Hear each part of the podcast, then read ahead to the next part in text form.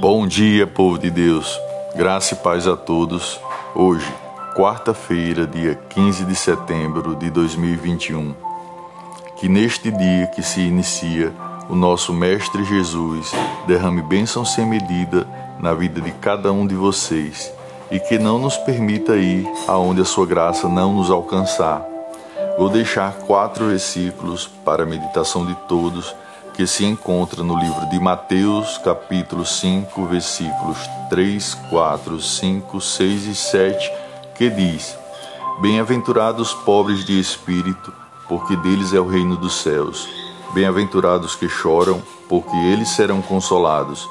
Bem-aventurados os mansos, porque eles herdarão a terra.